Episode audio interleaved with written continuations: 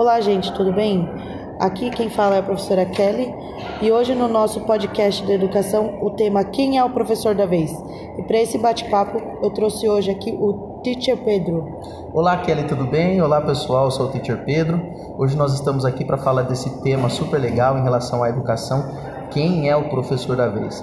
Então, na verdade, a gente fez algumas pesquisas, eu e a, a professora Kelly, para a gente poder conversar um pouquinho sobre esse tema, né? Como que está realmente o ensino e quem realmente está ensinando? São os pais? São os professores?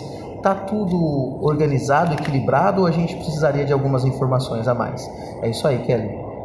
É, então, falando nisso, Pedro, eu estava lendo uma pesquisa, um artigo, na verdade, que fala uma pesquisa de um doutorado da professora Fevorini, e ela também é diretora de um colégio aqui em São Paulo. E aí ela estava contando no artigo dela que ela encontrou famílias muito envolvidas com a educação dos filhos e que a gente na verdade não, a gente pensa que a escola tipo tá sozinha nessa parte de transmitir certos valores para as crianças, mas que pelo contrário ela achou na pesquisa dela que as escolas acabam escolhendo a, desculpa, as famílias escolhem escolas que têm valores que coincidem com os da família para justamente partilhar esses valores na formação das crianças. O que, que você achou sobre isso?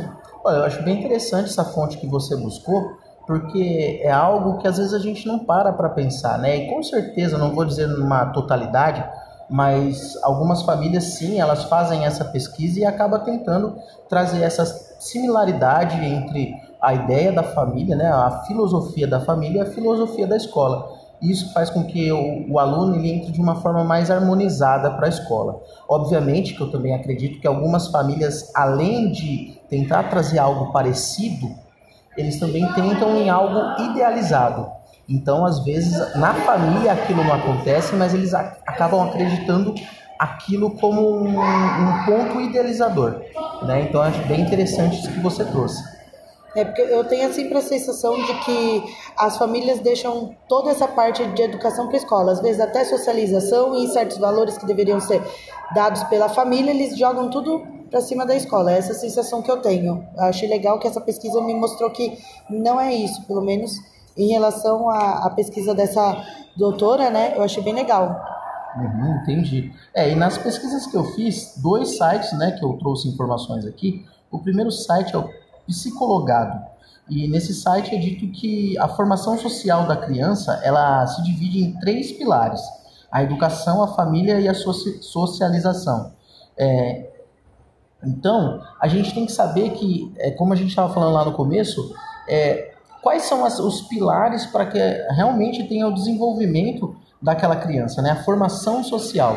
E nessa correria que acaba acontecendo no dia a dia hoje, né?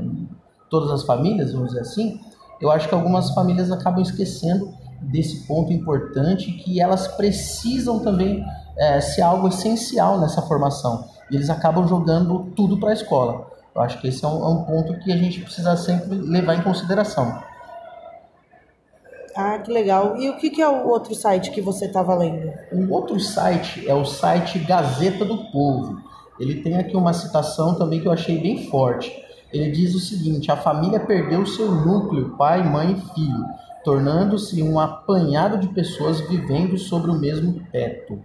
Eu achei forte, mas interessante de discutir a respeito desse, dessa situação, porque realmente, se a gente for ver hoje, às vezes os pais estão ali ocupados com seu dia a dia, ele acaba esquecendo de olhar para a criança, de fazer o seu papel como educador né? Não é só a escola que vai educar, mas sim os pais também. E a criança, no caso de, de ela achar que ela pode tudo, né? De, de não ter o respeito para com os pais, para com as outras pessoas.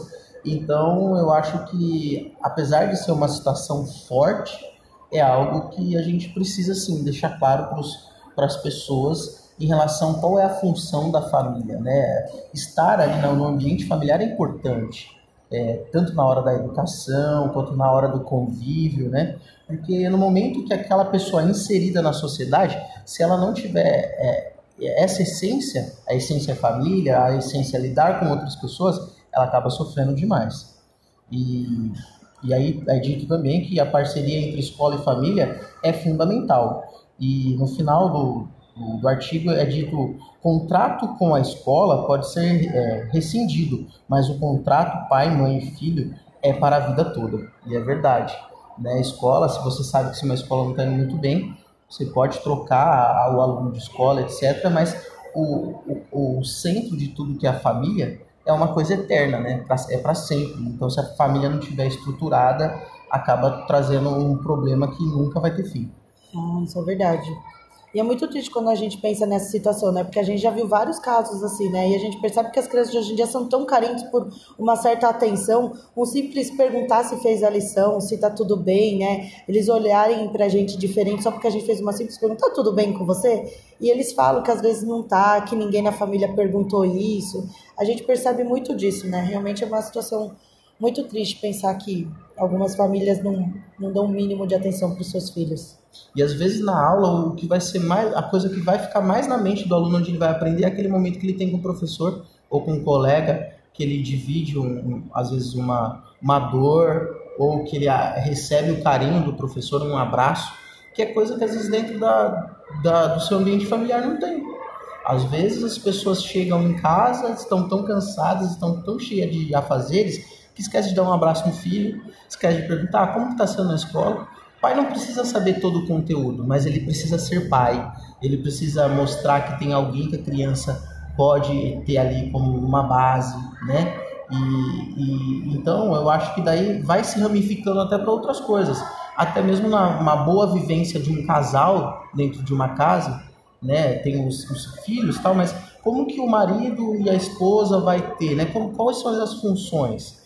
E são todas as bases que às vezes acabam se perdendo. E dentro da escola a gente às vezes vê, o aluno não gosta da matéria que a gente dá, mas ele gera uma certa afinidade com a gente por causa de, que é dessa coisa fraternal que o professor tem.